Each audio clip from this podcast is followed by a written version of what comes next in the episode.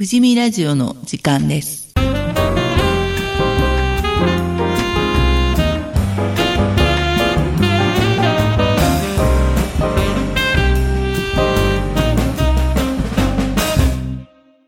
この番組は前橋市富士見地区地域づくり協議会がお送りします。富士見ラジオ。今回のテーマは、日本一小さなスキー場ということで、今回のお相手は、えー青木明と申します。大熊次明です。大熊和彦でございます。大道の青木康隆です。地域づくり船津です。地域づくりモテキです。地域づくり岡田です。よろしくお願いします。えー今日は日本一小さなスキー場ですが、えー別の意味で言うと、日本一古いスキー場ということも言えると思いますが、その辺、アキラさんの方からではお願いします。赤城のスキーに関してお話をいたします。スキーの歴史はとても古いです。大正3年、1914年、伊賀谷国夫さんに始まります。個数は2軒しかなくて、伊賀谷と青木で住民は10人ぐらいです。スキーヤーは一人、一人である大正6年に東京生まれの大熊勝郎さんのお母さんに連れられて、一冬を赤城で過ごし、これが私のスキーのこと始めとなる。大熊勝郎さんのお話になります。それで、どなたか、奥間さんの関係でじゃあ。はい。えーと、あのー私の父なんですが、あのーもともとが、私ども両親とも東京の生まれでして、父が、あのー母の関係で赤城へ住むようになりましたんですが、あのーもともとはスキー全然興味がない人間でしたようです。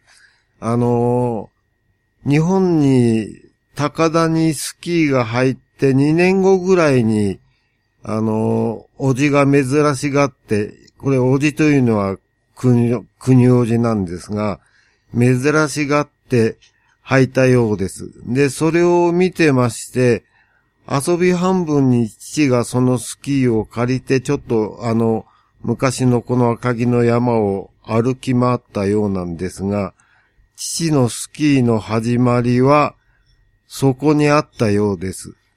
で、その後、あのだいぶ興味が湧いてきたりなんかしまして、で、かなり夢中になってスキーはしていたようです。もう、何年前ですか？えーとね、あのー戦前の話ですけども、ちょっと年号はっきり覚えてないんですけども、最後の頃に、あのースキー学校、これ日本で最初なんだそうですけども、プロスキーヤーの第1号だったようなんですけども、それが、あのー終戦間際の頃だったようですから、昭和の、初めから十何年頃にかけてでしょうかと思います。いやいいですか？補足でね。はい、どうぞ。えー青木でございます。えーあの、今言った大熊さんは、この、いわゆるプロスキーみたいな形のスキークラブ、赤城スキーフェルバントという名前で、えー全日本にえー登録しました。その時に、うちの方の青木旅館という形で、赤城山青木旅館という形でもスキークラブとして登録させていただきました。これが昭和の6年だそうでございます。で、その前の昭和4年の時に、あの、国尾さんが、あの、地蔵岳にシャンツェを作ったと。昭和4年。はい。その時に、えーシャンツェを利用しまして、ノルウェーのおスキーヤーを3人お迎えしまして、えー朝日新聞主催で、えー競技会を開催させていただいたそうです。で、その中で、あの、秩父宮高松宮杯ということで、えー全日本のスキー、第1回目のスキー大会ということで、やらせていただいたそうでございます。そんな関係で、その後、スキークラブを発足したというのが、現状でございます。その時にたまたま、赤城の第一、今の言う第一スキー場、小さなスキー場のところで始めてわけでございますけれども、その時に地蔵岳を利用しまして、え長い斜面を利用ということで、南面を使って、えコースを作ったというのが始まりだそうでございます。その、シャンツェは手作りっていうか、な、ここの方が地元で作ったんですか？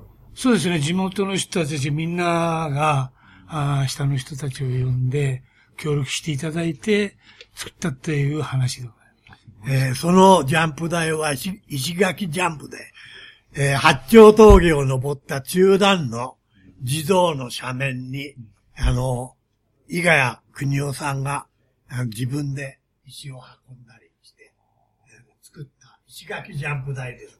そこで国際大会を大あの日本で初めてやって、先ほど話にあったように外国から立派な選手が来て、えースキー大会をしたと。そういうこことなんです。すごいですね。個人で作ったところでもう国際大会が開かれたっていうことがね。そうですね。ねだから、当時あの、やはり人脈が国尾さんの方はたくさんありましたので、そんな関係で赤城山へ来ていただいたというのが現状だそうですね。それが赤城のスキーの始まりになったっていうことで、やっぱり国尾さんが赤城にスキーを持ってきてくださったと。そういうことです、ね。そんな形ですかね。はい。最初は、伊賀谷夫婦うん、国夫さんと奥さんは、ジャンプを始めたんですよ。それから、それ後に、リンカンスキー場、今の第一スキー場ができたわけです。最初は、だから、ジャンプを飛んでたんです。あ、そうですか。で、スキー場にするには、じゃあ、あの辺の木もこうやって切らなくちゃならないと思うけど。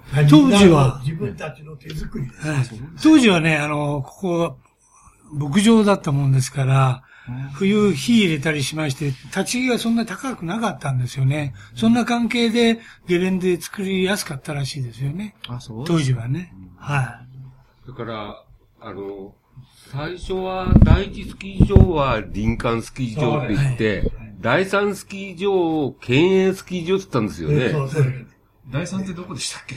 第三スキー場っていうのは文が庫の、文庫はいの横の、はい今のビジターセンターのところですよね。それでもって、青木源作さんが、私の父ですけど、沼尻に、だ、あの、スキー場。このスキー場これです。第二。第二スキー場第二スキー場ですね。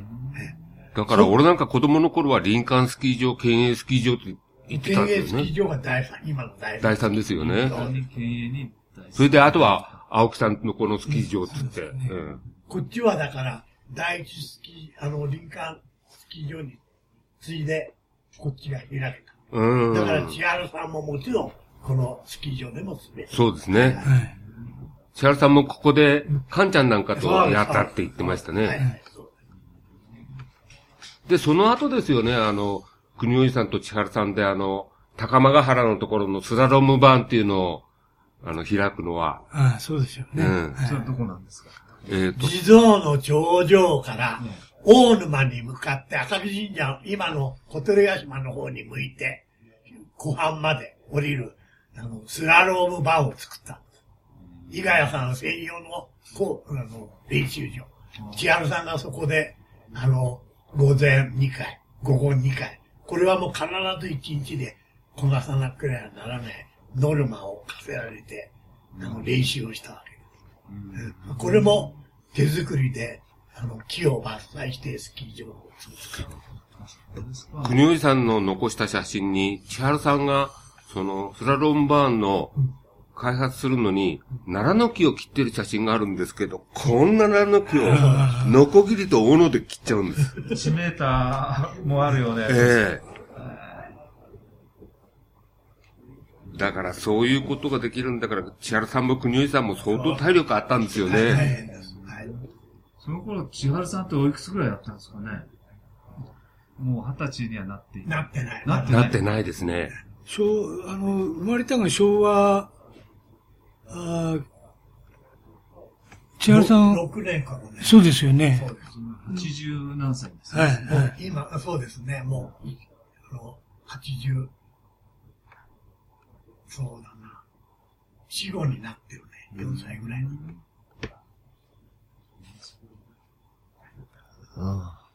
アキラさんはあの、スラロームバーっていうとこは滑ったことありますか？滑りました。あ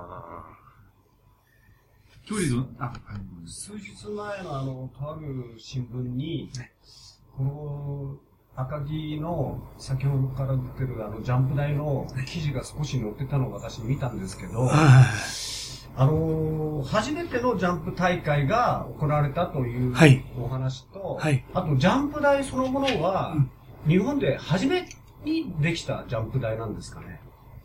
あの、正式なジャンプ台っていうあれでいけば最初だと思いますよね。やっぱりあの、はい一番最初に、はい日本で最初にできたジャンプ台ということで。はい。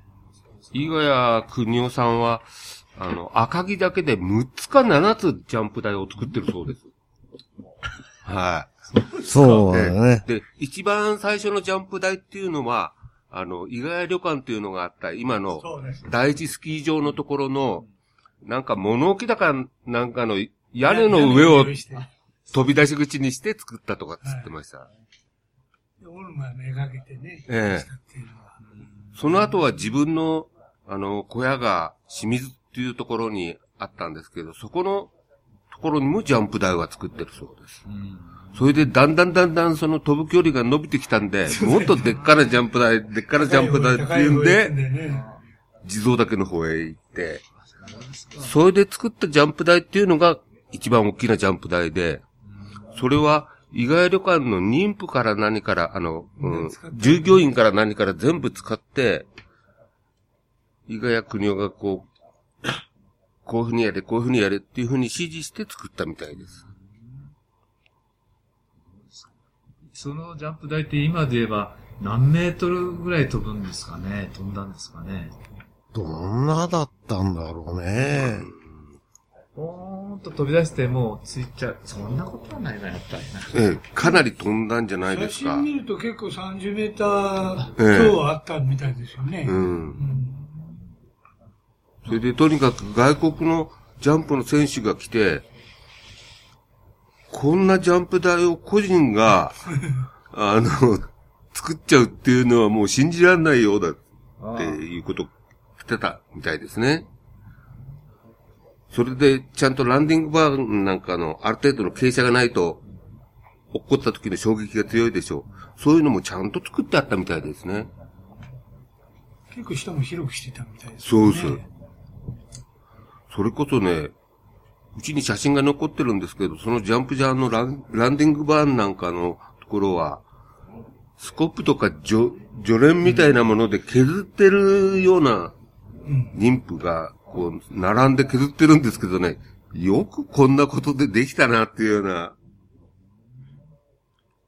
じゃあ、道具は除連、重機はなしと。そうです。みんな手作業ですね手作。りでしょうね。そうですか。い伊賀谷さんの記録が47.5メートルの距離。飛んだのが。はい。なんか第1回目のあれの時には、前の東京都のあ都知事だったね、バンさんがね、そうですね。その競技に参加してるんですよね。ババンさんは日全日本スキー連盟の会長をしてそうですね。まあ、今の記録からすりゃ全然考えらんないようなね、短い距離だったんでしょうけども、当時としたら、すごい記録だったんでしょうからね。まあ、実際ってジャンプなんて普通の人はあんまり考えなかったでしょうからね。とにかく、おじのあの、書いてあるのもありましたし、写真も見たことありますけども、どうやったら、あの、距離が伸ばせるかっていうのを散々考えたらしくって、まるっきり、あの、言葉は悪いですけども、着物全部脱いですっぱだかで飛んでみたそうですから、そんなことまでして距離伸ばしたかったんでしょうからね。軽くなってつですか まあ今はね、あの、テレビで映ってるジャンプ台見ると、はコンクリートと、まあ、鉄製でこうできてますよね。え当時はこれ石を積んで作ったっていうのも、すごい努力でしたね。そうですよね。自然のあれですからね。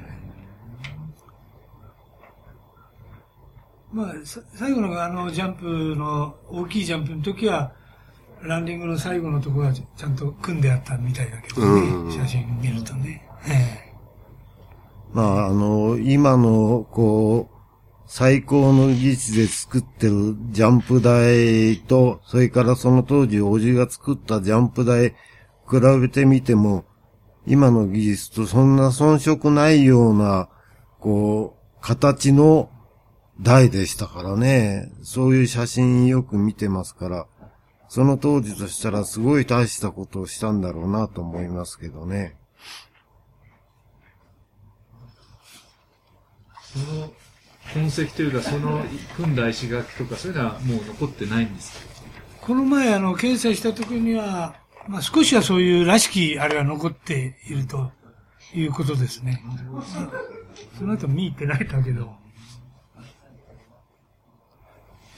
まあ、ジャンプからスキー場が開けてきたわけですからね。はい。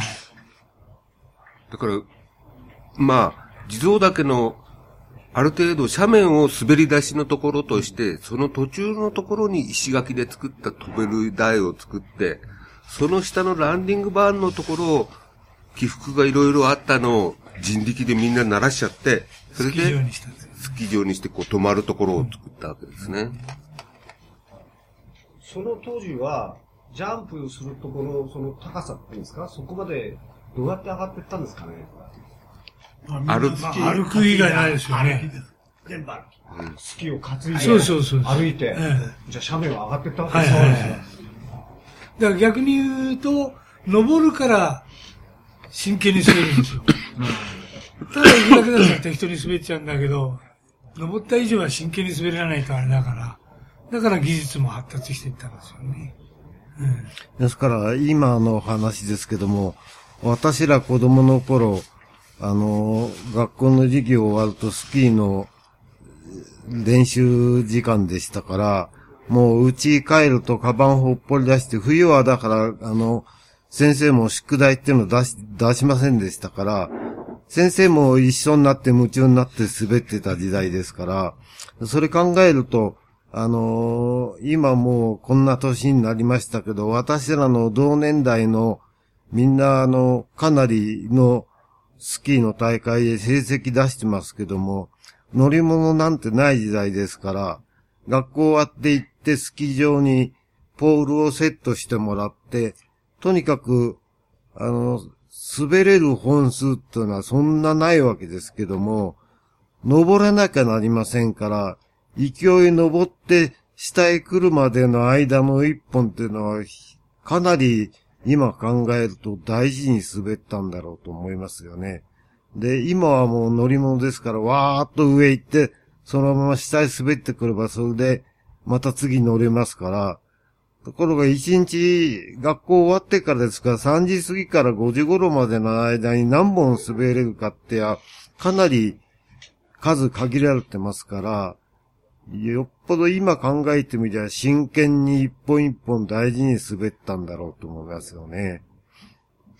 まあ、そういう関係で、我々の先輩たちは技術が発達したんでね、全日本に出る役員さんたちも結構出てきたんですよね。で、まず最初にだから、先ほど言った大熊先生なんかはね、それで全日本の指導のあれを引っ張ったりしていましたから、それに付随して、うちの父とか、その弟たちが全日本の役員に入っていったと。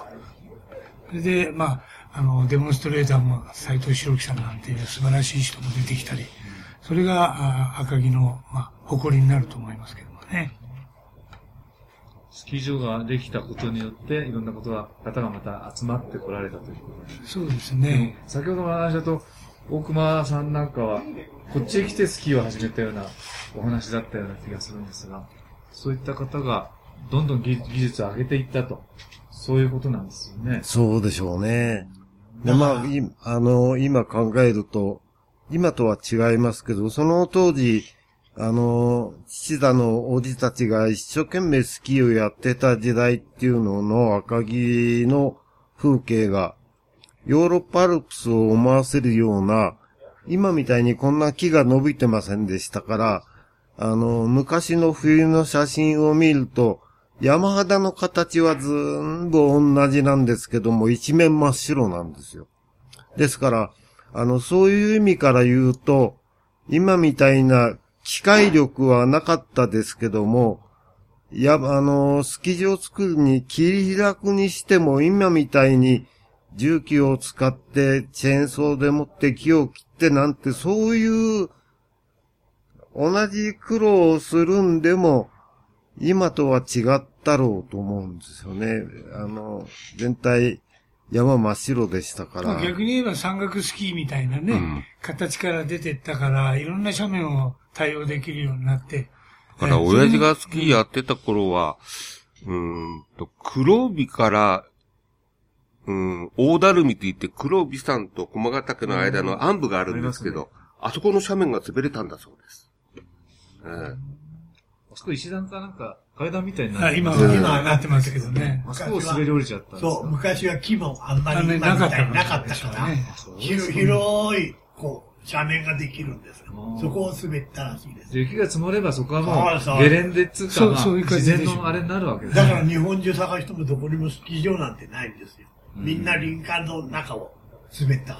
あの、その頃はね。あの、木と木の間でね、練習したねだから、まあその辺はね、まあ、伊賀谷さんはジャンプ最初ね、大熊勝郎さんは、杉茶屋和さんのお父さんは、要するに、山スキーで。ススラロームっていうのは、そっちにつながるそれで、伊賀谷さんも、今度はジャンプはやめて、千春さんに、この、滑るスキーを変えたわけです。で、滑るスキー変えながら今度スピードを追求するようになっていったんだよね。そこで、まあ、くあの、千春さんなんか技術が、いい技術が出てきて、まあ、実際的にはヨーロッパ的な滑りをやったみたいなんで、タイムがどんどん出てきたという、あれらしいです。その時教えてくれた人ってのは誰なんですかねやっぱり国尾さんたちですそう国尾さんたちですか、うん。自分でじゃあ勉強して。そうそうそう。だから、スラロンバーンっていうのはもうえ、千春さんのために作ったんでしょあれ。そうそうです、そうです、そうです。そうですよ。この地域でじゃあ千原さんのために作ったっつそうですね。地域というか自分でそうです。え国尾さんが千春さんを、そういう目的を持ってオリンピック選手にするために練習するスキー場を作ったわけですよ。国尾さんが。はい。その10代の頃ですよね。そうですね。そうですよ。それの大会行くのに、うちの父なんかもくっついて行ったんですよ。でそれにくっついて行ったんで、そこでいろんな技術を自分たちも覚えてきて。あ、そうか。ああそういうことですよね。はい。で、実地で覚えてきて、それをいろいろまた工夫しながら練習したとそういうことですよね。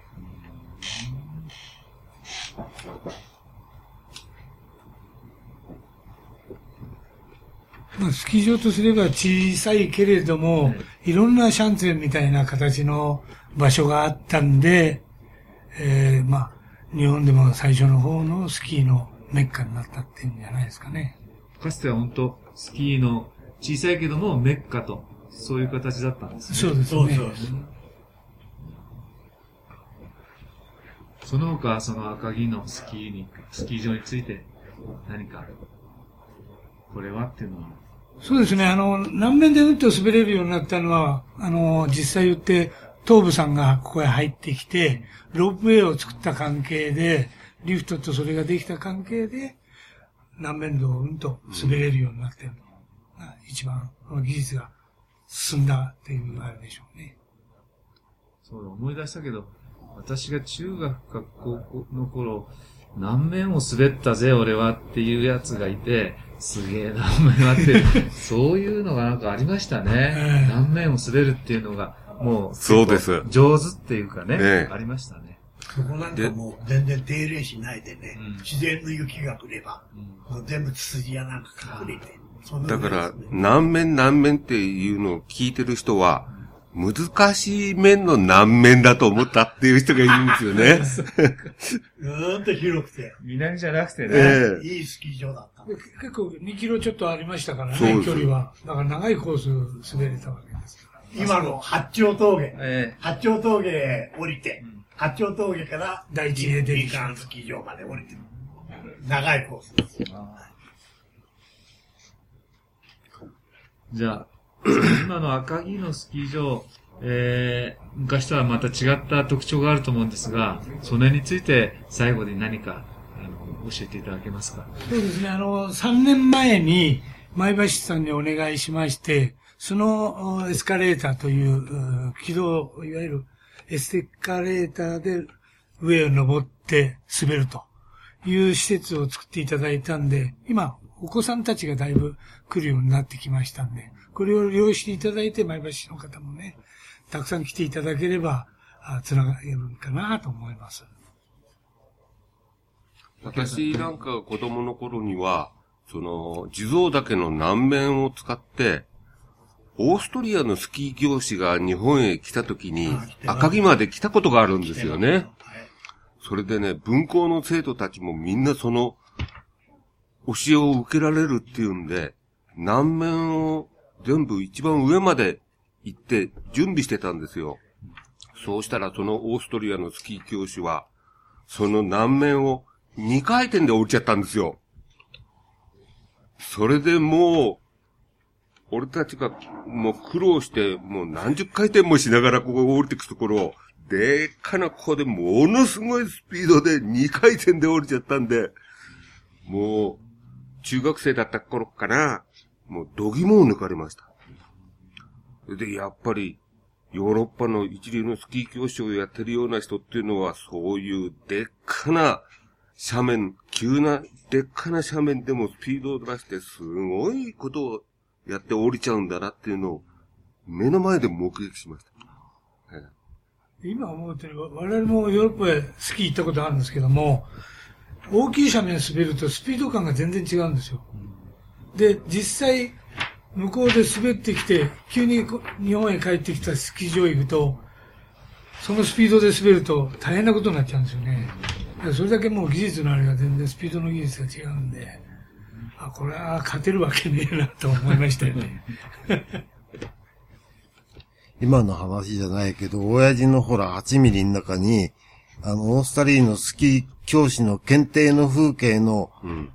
撮った映像があったのな。うんあれ見てると、あのー試験を受ける選手は対岸の斜面にいて、審査する、あの、検定官は反対側の斜面から眺めて見てるんですよね。そういう、要するに、だから、そういうとこで、スキーを覚えた人でしょうから、そのな南面をそれこそ2回転でなんていうのは、苦もなかったんでしょうね。だから、オーストリアのスキー教師たちっていうのは、あそこの辺のスキーの斜面っていうのは、ここは滑っちゃいけないっていうのがあるんですよね。どうしてかと、雪崩が起こるっていうんです。だから、そのぐらいの急な斜面で、雪崩が起こりそうな雪が積もった斜面を、ものすごい勢いで滑っちゃうわけですよね。それで、トニザイラーっていう、あの、オリンピックで三冠を取ったオーストリアの選手が、日本で映画を撮ったんですよ。黒い稲妻っていう。それで、その映画を撮ったのが八方折っていうスキー場だったんです。それで、映画を撮るんで、その斜面を滑ってくれって言われたら、トニー・ザイラーがそこへ登ってって滑ったわけですよ。そしたらそこで雪崩が起きたんです。ええだからそういうような斜面を向こうの人たちは苦もなく滑っちゃうんですね。えいわゆる、雪崩に負けちゃわねえように速くスピードで降りえなそうきゃ。映画のようそうだね。だから雪崩より先に行くわけですよ。スケールがすごいですね。違いますよね。最後に、アキラさんの方で何かございましたらお願いします。まああの、今になってみればまた、えースキー、スキーももう少しお客さんを呼べるように、スキー場の、まあ、機械力ですね。あの、要するに雪を巻く、スノーマシン。で、それから、圧雪車。スノーマシンと圧雪車があれば、あの、赤城はもう気候、気温、気温が低いですから、これはもう、あの、立派なスキー場を作って、お客を呼ぶこともできます。あの、やっぱし、そういう、ただ、あの、雪の降るのを待ってたんではダメだから。要するにね、お寒くなったら雪を降らせるような機械をおいおい入れてですね、それから今度は、今は斜面をきれいに、あの、鳴らさなくちゃダメです。圧雪して、えそういうスキー場を作れば、また、ある程度スキーのお客さんも呼べると思います。まあ、これからのね、期待っていうかそういうお話もいただきましたが、今日はこれで終わりにしたいと思います。ありがとうございました。はい、どうも。どうも。